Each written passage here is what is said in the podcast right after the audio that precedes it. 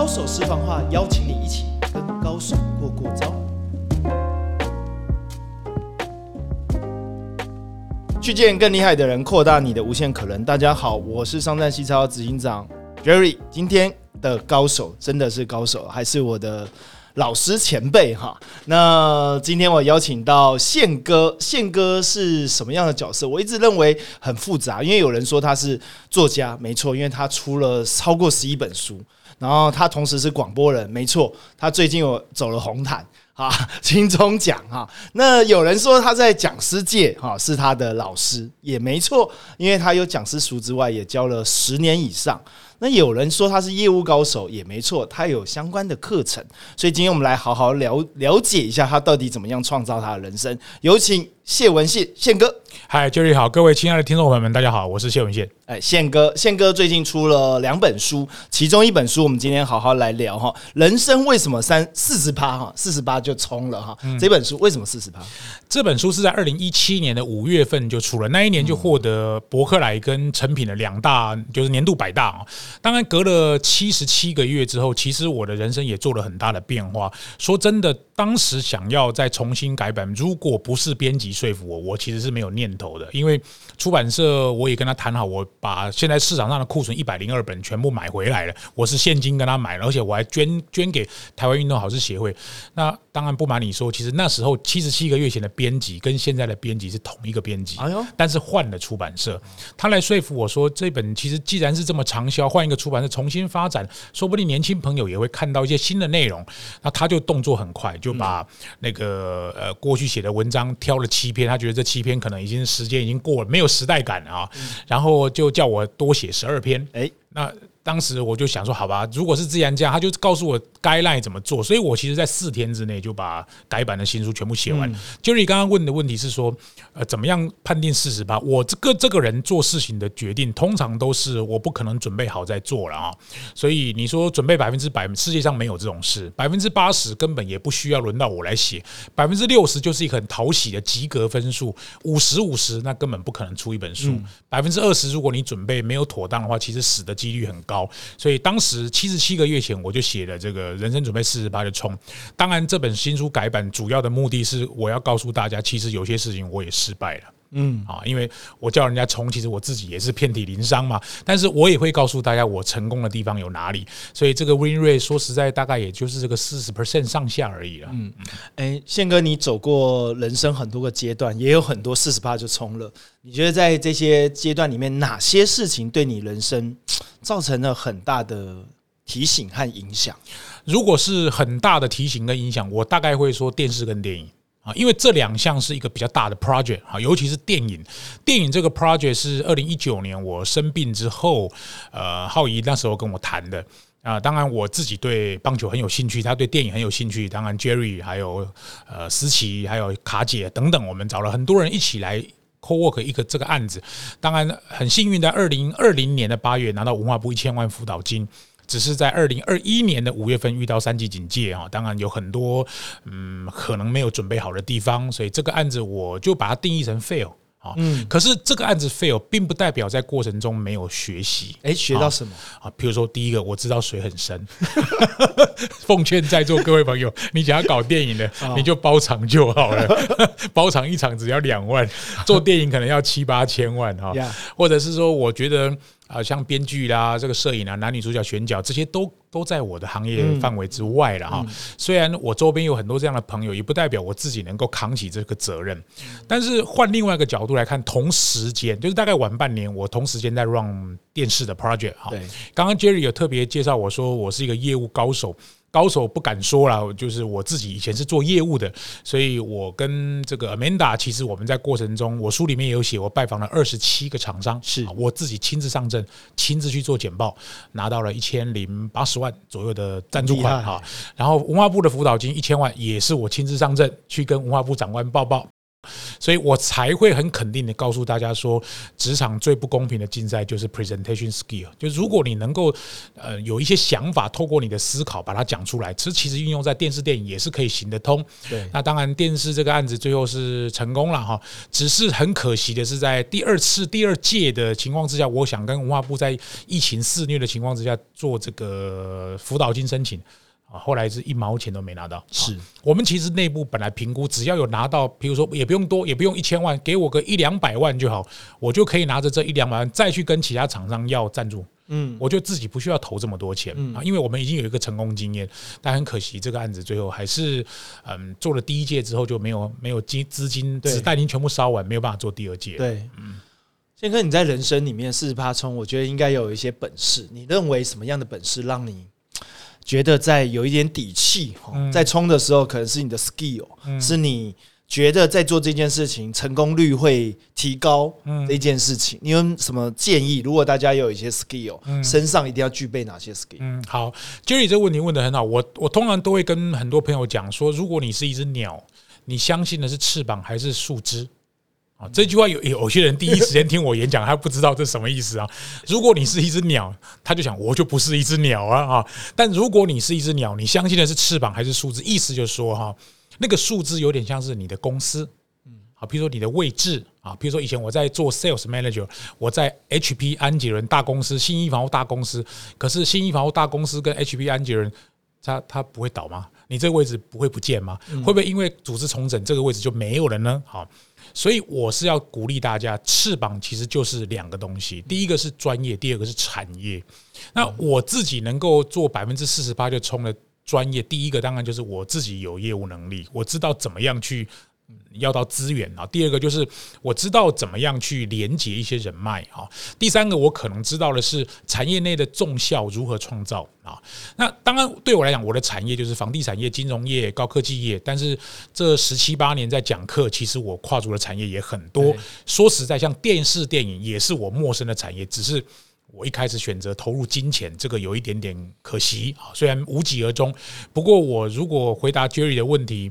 呃，要让自己能够冲刺，呃，无所顾忌，可能还是要先思考一下自己的产业特质，或者是产业的适性，或者是自己的专业到底到什么程度。专业跟产业可能是你很重要的评估和技能标准，对不对？先跟你身上自带，很多人说你是很会说话，你自己觉得说话这个可以训练的？呃，书里面有写啊，因为我最近在做这个新书的演讲，就是北中南一直跑啊，可不可以训练？当然可以训练，但是如果在没有天赋的情况之下训练，他会很辛苦啊，有点像是你过度努力，但是效果并不佳。因为我看到现在大部分优秀的讲者，可能有若干天赋，加上不断持续努力。但如果是一个完全没有天赋的人，我会告诉他说，值得做的事情不一定值得非常认真做，要考虑机会成本。意思就是说。讲真的了哈，在舞台上的人有一些都是有明星光环的哈。像我随便举个例子，就是我最近在看金马奖，你看像露露啊，露露这几年其实她的进步很大。当然，她有一个很好的老师在带她，不管过去是焦哥或者是陶晶莹是她效法的对象。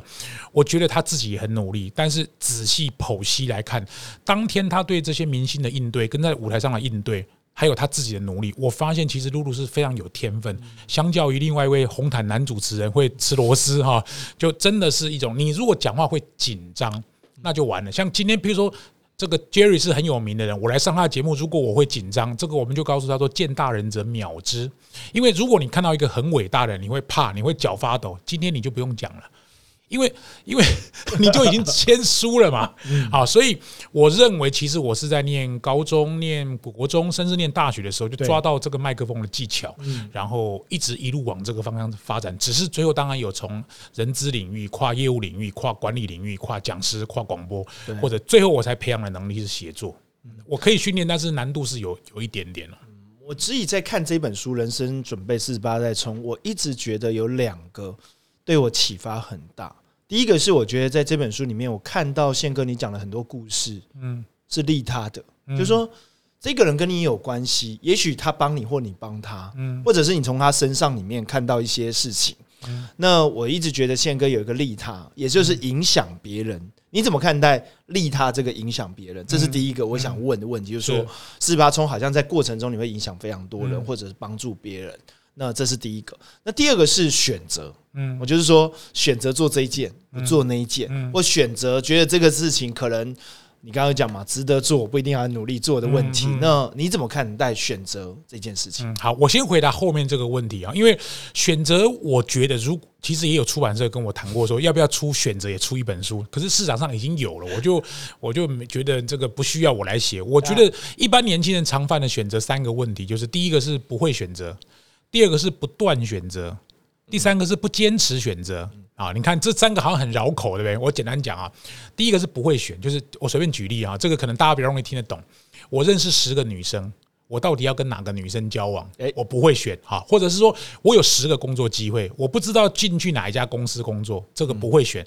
也就是说，他的 criteria 没有，就我没有一个选择的标准。比如说，我要买车，总不能说你买车你要有 criteria，比如你有多少钱，你想要什么样的车型啊，这个是不会选择的问题。第二个是不断选择，意思就是选了 A，马上没多久又换成 B，B 又换成 C 啊。那不断选择跟不坚持选择，它有一点不太一样，是有些人他在选择上他会有一种惯性，他会习惯换工作。或者习惯劈腿，或者习惯什么什么之类的哈，那不坚持选择，它有点像是不断选择的后遗症，就是你对于你选择的东西，我们常讲就是坚持所爱，爱你所选嘛，啊，这是我觉得选择的问题。当然，每一个人选择的标准不太一样，我也不瞒你讲，其实我们 年轻的时候选择工作，大概就是选择。呃，钱多事少离家近啊，这个我想每个人都跟我不会差太多，或者是能够升官升迁有机会。但现在的我就不是这样哈，就回到刚刚你讲的第一个问题，就是利他啊，利他这件事情，在二零二一年以前，我比较觉得它是偏向口号。嗯，我个人觉得啊，这个我从来没有跟人家讲过这件事。二零二二年以后，我就会真的觉得它是我可以想要投入的事。为什么转变那么大？你知道为什么吗？因为我其实是非常震撼的，就是 Jerry 的父亲，因为刚也是这个离开嘛，哈，那我爸爸其实是在去年的二月份离开。那或许很多人在演讲时候听我曾经讲过一件事，就是二零二一年疫情肆虐的时候。呃，那时候因为这个出版社就没有办法，有些作者没办法上通告，啊，大师兄就来上我的通告哈。我觉得那时候帮他上一个通告也不是我我也没多了不起，就是上个广播嘛而已嘛，就认识了一个朋友，才知道他在中立火葬场。然后因为做台湾运动好事协会的关系，我们的协会跟啊冬瓜行旅就是冬小冬瓜他们是办就租同一个办公室，也是这样子认识。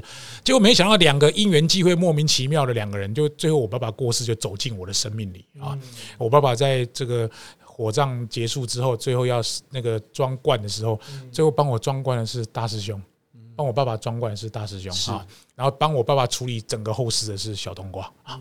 就我这件事情对我来说，那一天的震撼是我无以复加，因为我阿姨就拍了我的肩膀，说我我没有想到我爸爸过世了，那个最后帮他帮他那个骨灰装进骨灰坛里面，还是你认识的人。还是这样一个姻缘，还一个网红哎，好，那我倒不是觉得说是网红有什么了不起，我想要讲的就是那个冥冥中注定的这件事情。我现在回去想，我过去这三十二年职场生涯，真的冥冥中注定非常多事。所以我以前是不相信命运，我现在慢慢开始觉得，如果你做的事情是好的，我相信很多人就会愿意来帮你。就是有点像善念，但是我们常很难形容那个善念，或者是帮助别人可以带来什么。宪哥为什么在过去比较没有在想这件事？我一直觉得你在做这件事啊，就是利他，然后帮助别人，很很举手之劳，但是别人会很感感激很多，不然小冬瓜也应该也不会走到你的生命，甚至帮你爸爸处理这个呃后事的事情。对你，你怎么那个时候的顿悟？你觉得最大跟以前不同的地方在哪？我觉得以前对我来说，那就是举手之劳。我不认为那是什么利他不利他，因为就是我帮忙你，我心甘情愿啊。如果有一天你回过头来没有帮忙我，我也觉得那没有什么关系，那就是我心甘情愿。就是你真心想要爱一个人的时候，你就是真心爱他。至于他有没有用同样的东西来爱你，这个。对我来说，它没有那么重要，但是在二零二一年以后，我会把它变成我人生使命的原因，是因为其实二零二一年遇到一个非常重要的节点，就是我职业生涯三十年，就我已经上班三十年，所以那时候我一直在想。如果人生可以工作四十五年，十五年前面十五年我是上班族，我是领薪水的，所以我那个劳保卡我有十五年的上班经验，中间十五年我是创业者嘛，就是你从什么县福裕创路易士股份有限公司等等，一直到二零二一年就刚好是三十年。那我就想，三十年以后的第三个十五年，我应该是做什么？所以我才把我的人生归类叫做使命推动者。我就开始在问我自己。有什么东西是我真心想做、不计代价都可以做的？那很幸运的是，二零二二年，当时我爸爸过世之后，Jerry 跟我谈的这个商战 CSO 啊，我觉得这个对我来说是一个很划时代的东西。除了那时候疫情。的影响。二方面，我觉得这些族群我本来也不会接触到。第三，当然或许可能跟县福预创有部分的同学是重叠。不过呢，对我来说，我付出的力量不需要站在镁光灯下，而且有其他的老师一起帮忙我把一个 project 做起来的这件事情，说真的，我是蛮有成就感。然后 Jerry，你看这本书，我的自序里面，你有写，我第一句就写的说，那个很感时光胶囊不是交回给你吗？说什么时候？然后那我就在想。那我呢？嗯，我呢？啊，我怎么都没有为我自己的人生写下一些什么什么东西？所以我在二零二二年那时候做了这个案子之后，再加上我爸爸的事情，我就确定我要推动四件事。啊，这四件事当然可能有两件事也跟 Jerry 有关。第一个就是呃推动优质的企业教育训练，啊，它包含像商战携手。第二个就是推动这个阅读普及化，啊，这个是我一直都在做。第三个、第四个当然就是我的专长。第三个就是台湾运动好事协会，我们就做运动做好事，哈，用运动做好事。第四个就是演说能力普及化，所以我现在大部分都在训练站在台上啊，能够侃侃而谈。像比如说十二月二十三号我生日当天，这么多人来演讲，我们就让大家来看那个名人。演讲到底长什么样啊？啊，我自己会办很多说出影响力的同学会，让这些可能还没有机会站在镁光灯下的讲者，他们能够透过这些东西，能够展现他的影响力啊。这是我想讲的，我觉得很棒哎。然后宪哥，我在认识你，我觉得有一件事情应该对你影响蛮深，因为你过去有一段时间长提，就是你生病，嗯，就是应该也不能说生病，就是身上有一个不定时炸弹，不定时炸弹这件事情好像。对你应该有一些行动，嗯，的力量有一些改变和方向。这个是编辑当时来说服我的时候，其中一个原因。他说，七十七个月前的谢文宪跟七十七个月以后的谢文宪一定有一些不一样。我说对啊，我就发现了癌症嘛啊，然后我身上有一张重大伤病卡，我只要去三军总医院做这方面的检查，就只要一百块哈。那国家等于是也照顾我，那些检查都很贵啊，什么正子造影啊，什么 MRI 啊，那有滴滴扣扣的都很贵，反正就只要一百块。那其实这件事情也让我反省很多，因为我是在二零一九年的五月份宣布，就是。不要以企业讲师当做我主要身份，同时开展电视跟电影两个 project，同时在隔一个月六月份就出现癌症。但是我也要跟 Jerry 报告说，其实我到了现在录音的时候为止，我已经四年半了。然后指数也一直控制的很好，医生就说，反正这种癌症就是控制五年嘛。啊，五年如果你也没什么事，好，那以后反正每个人都会走，都会去见上帝，都会去跟上帝喝咖啡。可以确定的是，你不会因为这个病去跟上帝喝咖啡，可能会因为别的原因。OK，好，反正这个病 应该不致死啊。好，虽然他这样子安慰我，但是我就会觉得，你我是第一次有感觉到，好像。这个人生无常啊，啊，那我觉得我身体一直很健康，一直也都与人为善，也不会有什么太多压力，睡得好，吃得下，只是尿不太出来而已啊。所以我就会开始重视身体，哎，保养身体，对，让自己变得更好，然后让自己把握每一天。这样，其实我去看宪哥这个回顾，然后那时候金钟奖嘛，嗯，我们去参加你的这个颁奖典礼，颁奖典礼，我看到。你老婆孩子也来了，嗯，其实我有点感动，因为那时候我爸在生病，啊，然后我又觉得哇，这很棒哈。但我真正的感动是在于，就是说，哎，宪哥你怎么看待你的工作、家庭，嗯，这两个事情？因为我们很多时候是人生四十八就冲，嗯，但有很多的顾忌，你知道，那顾顾忌可能不是说选择这个工作或选择这条路，嗯。是。我的家庭或我的孩子这件事情，我当然知道，在您的书里面也有提到您跟孩子的关系。但是你回过头来，在这个人生阶段，你又怎么看待你身为爸爸、父亲还有丈夫这个角色？嗯，因为我跟我老婆的关系，可能跟其他所谓一线的讲师跟他另外一半的关系不太一样。我老婆是几乎完全不会在我的板上出现。对啊，哎我也看过你还晒过有，还有很多人问我说：“你是不是有结婚？类似像这样，还是你婚姻什么什么？”我说：“立马帮帮忙，我儿子都二十五六岁都上班了，你觉得这个会从石头里蹦出来吗？” 啊，那我老婆很早就跟我讲，她不想要有什么县嫂这种称号啊，反正她就是什么名字，我就是什么名字，我们两个是独立的个体，我不会因为。我老公是谢文宪，我有什么不一样？我就是要做我自己，所以呢，你不用一天到晚晒恩爱。他是他是这样跟我讲啊。那那我跟我老婆的关系，当然就跟一般的夫妻的关系其实就差不多。我们就是以呃帮助小孩成长为主要的目标。那我老婆就是顾家里，我就是顾着顾外面啊。我们结婚二十八年。啊，说实在要维持这么一段长的婚姻啊，告诉各位，实在是一件不容易的事情啊，是很难的事情啊。虽然夫妻难免会有一些啊上上下下起起伏伏的感情纠葛，反正我就认为，我事业之所以能够有一点点小小的成绩，我老婆帮我很多忙，因为她几乎完全让我飞啊。啊，她知道我翅膀硬了，不会站在树枝上，所以她就会让我。尽情的去挥洒，想要做。他虽然会一直提醒我不要做电影啊，不要做电影啊，不要做电影啊，电视要小心，不要亏太多钱啊，类似像这样。但是他不会拦住我。啊，Jerry 有一个孩子，我相信如果爸爸跟儿子之间的关系，肯定是跟女儿有点不一样。我两个儿子，就一个是文青。一个就是比较有遗传到我的天赋，他是上台讲话的。那文青呢，就是文笔很好，就是一个标准的嗯呃文字很好的文字工作者啊。他现在在 NBA 的篮球领域上也有一些成绩发展。虽然说我常常跟他讲说，杂志这个领域有点夕阳产业，他就一直跟我说，夕阳也有黎明的一天啊。啊，这个他对 NBA 有狂热，我也不会阻止他。我觉得一个年轻人只要找到他喜欢做的工作，他就会做得很久。那我也不瞒 Jerry 讲，我那个弟弟呢，现在就是去当兵啊，而且在你的管区啊，他在淡水关渡营区啊，关止部 就在你家附近啊。他说那个地方很冷，很冷，哎，因为他说他本来在成功岭嘛，啊，我这个小的儿子就是那种数学班的数，哎不，哎补习班的数学名师啊。他就是那种上数学课哈，上到很多女生会来送东西给他的啊，他就对数学有狂热，说白了就是他是拿麦克风的人了啊。那因为他在念国中的时候、高中的时候、大学的时候都看过我讲课。我带着他去讲，像哥哥就不会听我去讲课，所以你儿子喜欢听你讲课，说不定以后他会做你这种行业，或者会发展成另外一种你想不到的类型。你看我教企业管理，他是教数学的，那反正都拿麦克风。啊，你说我录大大读书，他也录影片啊，他自己有 YouTube 啊，可是他那个是不公开的 YouTube，他就是给那个没有办法来上课的学生去看复习的啊，所以我觉得。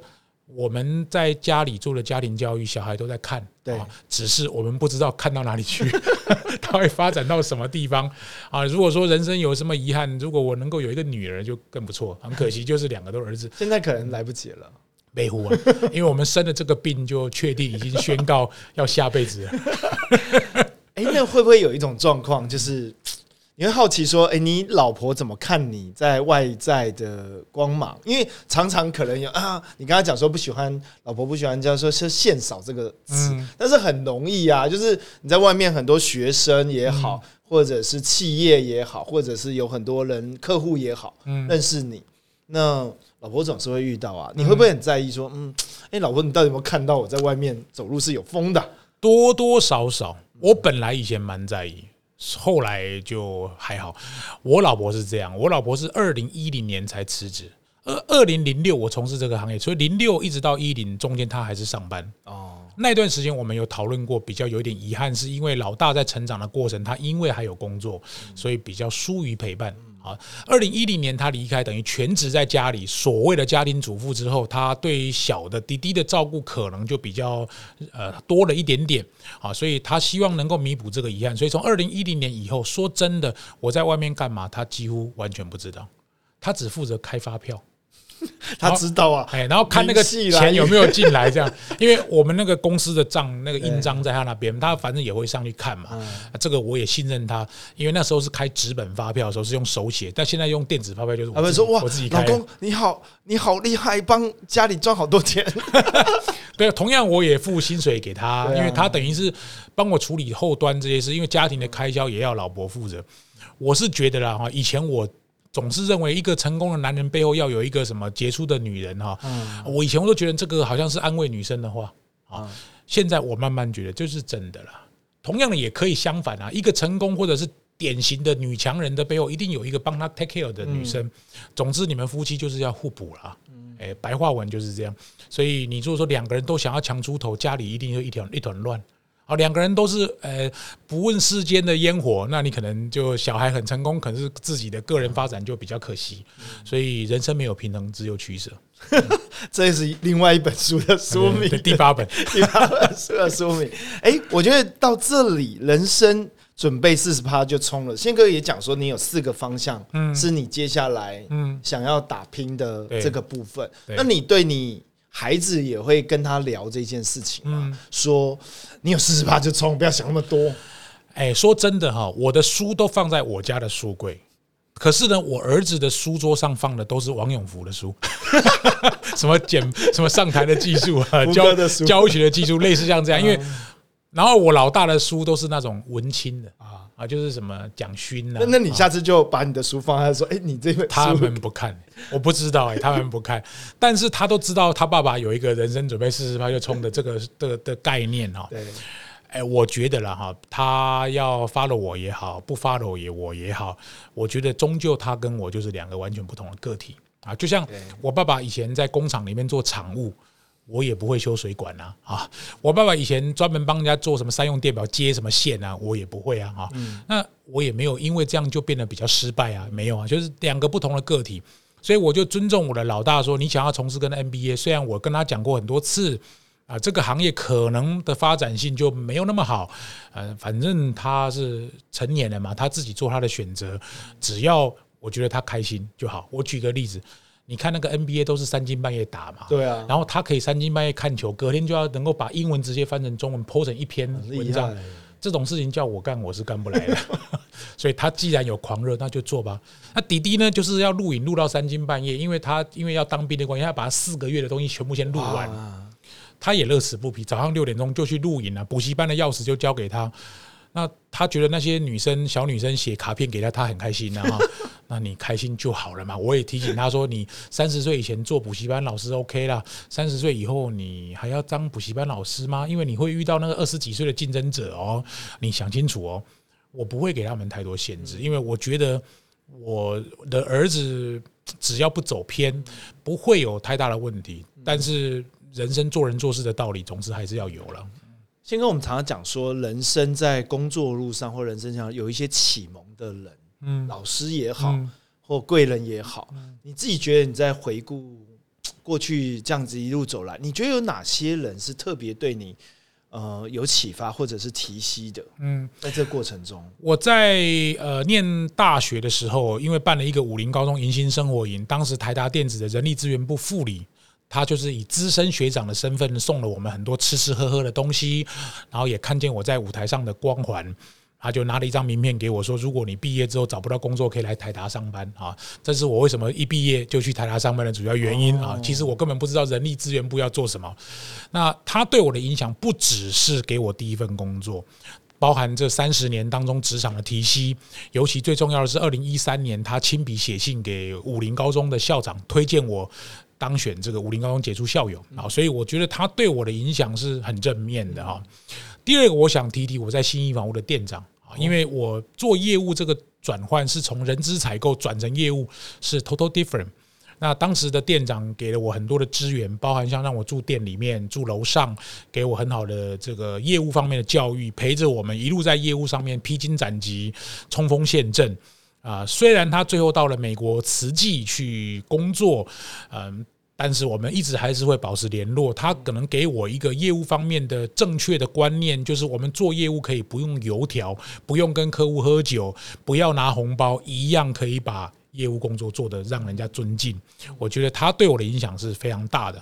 当然，第三，我觉得如果还有机会，我会想谢谢萌芽气管的陶姐哈。陶姐等于是我二零零六年出来创业第一个给我三年合约的人啊，等于是要签大联盟。对大联盟，他就是给我三年，每一年三百万的合约，也就是说，他先付给我九百万，然后这九百万用三十六个月平均摊还，也就是说，我每每一年只要上超过七百小时多的，那他还是会付给我。我我不是讲这个钱，因为说实在，九百万我现在一年就可以赚到了。可是你要知道，那时候我什么都没有，我只有一个做业务很厉害的人。出来要当讲师，他就能够发现我的天赋，然后愿意用三年的合约绑住我。说实在，我成也萌芽，败也萌芽啊。成 就是因为我一开始就有很多的案子，几乎不愁吃穿；败的话，就是因为我接了太多案子，也都是萌芽这边给的。好，所以最后把我 抄死，抄到最后书里面写着我从二十八楼想要跳楼啊，那个也都是在那个阶段所种下的因跟果哈。不过回顾我的人生，还是那一句老话，就是你要尊重你所选择的。既然你答应人家，就全力以赴；要么就切断关系。所以我是从二零一五年以后就再也没有跟萌芽合作过。为什么 Jerry 问我这个问题的时候，我会本来我一般记者问我都会回答前面两个人，我为什么讲到了第三个哈？所以我也想跟很多听众朋友们分享这个小故事，就是最近，嗯，萌芽又回来找我，嗯啊。那他找我，我就跟他的经纪人讲说：“我说你确定你要找我？你老板不会骂你吗？啊，你确定你要找我？你有没有跟你老板讲说宪哥怎么样怎么样吗？”他说：“没有啊。”老板说：“OK 啊。”我说：“你说真的吗？”真的啊。然后反正过程中他们也很做的很仔细，我就谈了三 T Full Panda 的案子啊。老实说，f u Panda 是一个我可能不熟的领域啊。我本来没有要接，每天有用啊。哎，对我本来没有要接，因为我现在是不接新客户。对。但是我觉得那个女同事很积极，再加上我觉得，如果说我接的这个案子有助于我跟萌雅这个把关系重新再圆满。如果能够达到这个目的，我是个人很愿意。所以第一次上课的时候，我就托了那个女同事送了一本书给陶姐啊。我也在这边特别跟陶姐讲，谢谢你在十年前、十多年前给我的这个知遇之恩，给我了一个机会。虽然中过去有一些误会，或者是可能不是那么样尽如人意的说再见，但是我想二零二三年我们会重启这个关系。那我把这本书送给陶姐的时候，陶姐就发 line 给我了啊。呃，我不敢讲说我们之间的关系冰释啊，但是呢，呃，总是如果有一天呃我离开了人世，有些应该说道歉的事情没有说，我会觉得有一点点遗憾啊。就像 Jerry 也知道，我们可能在做电影的时候，可能有一些误会，大家能够把话讲清楚，我觉得这这就没有遗憾了，因为。我至少觉得我交了这个朋友，走过这一招，没有太让我觉得很遗憾的事情。所以很多人都知道嘛，人生如果能够做到这四个道，你这辈子就值得道谢、道爱、道歉跟道别。你譬如说，Jerry 很照顾我，给了我很多机会，我当面就要跟 Jerry 说谢谢。你跟谁有过误会，那你就跟他道歉啊。那道爱就是我真的很爱这个人，或许你们可能在一起，可能没有在一起，该说爱的时候就要说爱。那人生终究会有一招要离开，然后就像你的父亲跟我的父亲，我们终究要跟家人、跟你的亲朋好友，任何一个人都有可能会道别。如果能够把这四个道做好，人生是很圆满的。哇，这集是我听过里面带有。啊，怎么讲？有一点沉重，但是有很深的感触。因为人生就是这样嘛，你这边一开始就是人生，人生准备四十八就走。我觉得最后这一集里面，我想要有一个最后哈一个 ending，就是我其实这本书我看第二次了，因为你里面有新的篇章，我直接翻到新的篇章，第一 part 都是新的。对，然后我那时候就跟宪哥说：“哦，宪哥，你真的做人不容易。”因为我能够做到宪哥这样子，我真的觉得我没办法。没有办法的地方是，宪哥有两个我觉得很厉害。第一个，他永远纪念别人为他做什么。写的有够详细，就是说，哎，怎么会？我想当事人可能都没有想想的那么详细，他可以把那个过程写的很详细，就是记忆深刻。包含桃姐那一段，我也看到你有写在书上，怎么样跟他道别的部分，我其实就写的很详细。这是第一个，我觉得纪念那个出生年月日就算了，你还记得民国几年下雨天干嘛？那个场景都写的很清楚，这个是我觉得不容易的地方，这是我有很深刻的，所以。第二个是我很想问问看宪哥，宪哥你在这么多的历程里面，有没有什么除了那四个里面，你觉得有一些东西你还想做的？当然了，这这个当然有很多了。说真的，现在我我可以告诉你，我不想做什么。好好不好，比如说管理就是不做什么嘛，就决定不做什么。现在我可以不做，我可能不会做公开班，啊，因为我也不缺这个。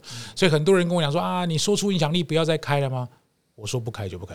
哎，没有不要没有一个人可以勉强我哈，或者是说，嗯，叫我在上很多企业内训，然后有很多学生崇拜我，这也不用，因为我已经过了那个时间了，就自己决定就我也不需要。其实我也不想要再写书了。啊，说实在，这本书也是它只是改版改版而已嘛。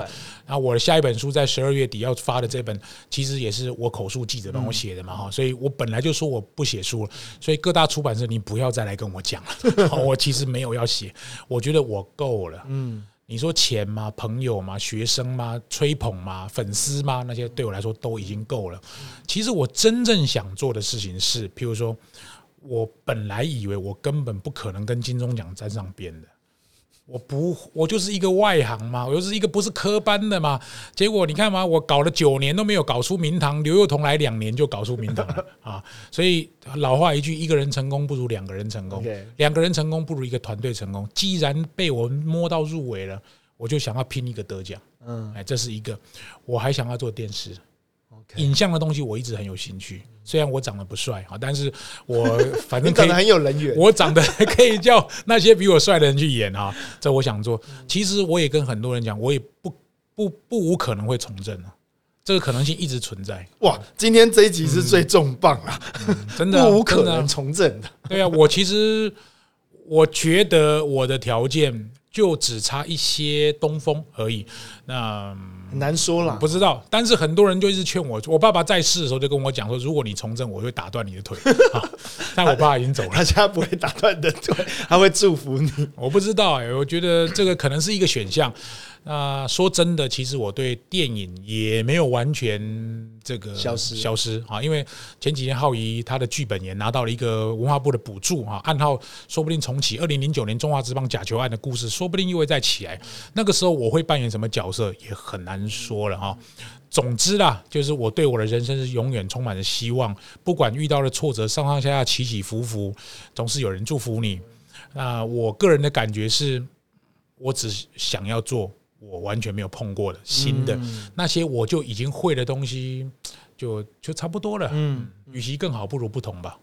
好，那最后这一集我留一下我自己的一个结语哈。其实，在高手私房话里面，我常常想要问的一些问题，是我自己心中跟他相处以后的我的疑惑哈。那今天我也有达到一些疑惑哈，就是说宪哥在我生命中，其实说实在，在这十年哈，尤其在这近十年，我觉得是非常重要。那我在宪哥里面学到两件事哈，第一个叫很真心。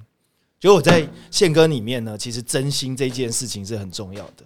宪哥常常给我真心，无论是一个讯息啊，他今天不能来我爸爸厂里给我一个讯息，我都很感动，或者是有时候给我一个鼓励。也许宪哥不觉得是什么，但可能夜深人静，我觉得哎、这一个鼓励。我觉得对人要真心才会长久，不见得一定要在现在合作或什么。嗯，然后第二个是，我觉得在宪哥里面对人，我一直觉得他很厉害，他可以把黑白两道，只要宪哥一出来，他都可以摆平。那对我来说，我就觉得可能我还年轻，或者是我还没有看得那么透，我会觉得啊，我不想，我觉得由宪哥去出马。所以宪哥是一个，我觉得在江湖，如果有个江湖来说哈，一个圈子来说，就哎宪哥来主持这件事情，这件事情我也非常非常觉得难。难的原因是因为我觉得他必须有一些是呃。公道很多时候不是是非问题，我常常讲不是是非不是对错问题，是一个你愿不愿意低下来看远一点这件事情。人生一个光谱下来，这只是一件小事而已。我还在学习，跟宪哥学习，希望今天高手私房话你学到很多。我们下集再请宪哥来跟我们分享，谢谢大家，拜拜。谢谢 Jerry，拜拜。